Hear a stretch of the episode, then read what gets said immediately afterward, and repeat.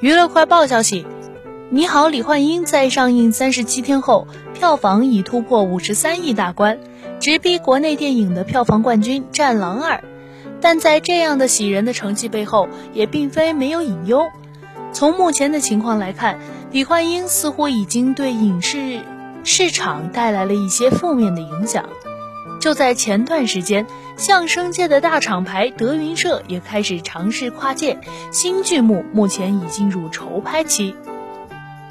这部名为《德云瓦舍》的剧集将由郭德纲监制，主演也都是德云社的当红炸子鸡。届时，秦霄贤等人都将脱下大褂，穿上戏服，从相声演员一步跨界成真正的演员。不过，德云社的这部跨界之作并没有被大多数人看好。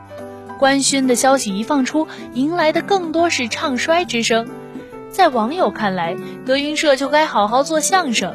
影视市场这块蛋糕看着香，但真要想分一杯羹，可不是抖几个包袱，请几个帅哥来演戏就能做到的。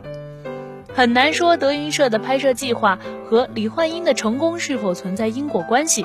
但事实就是，国内这种喜剧人跨界的情况确实越来越多了。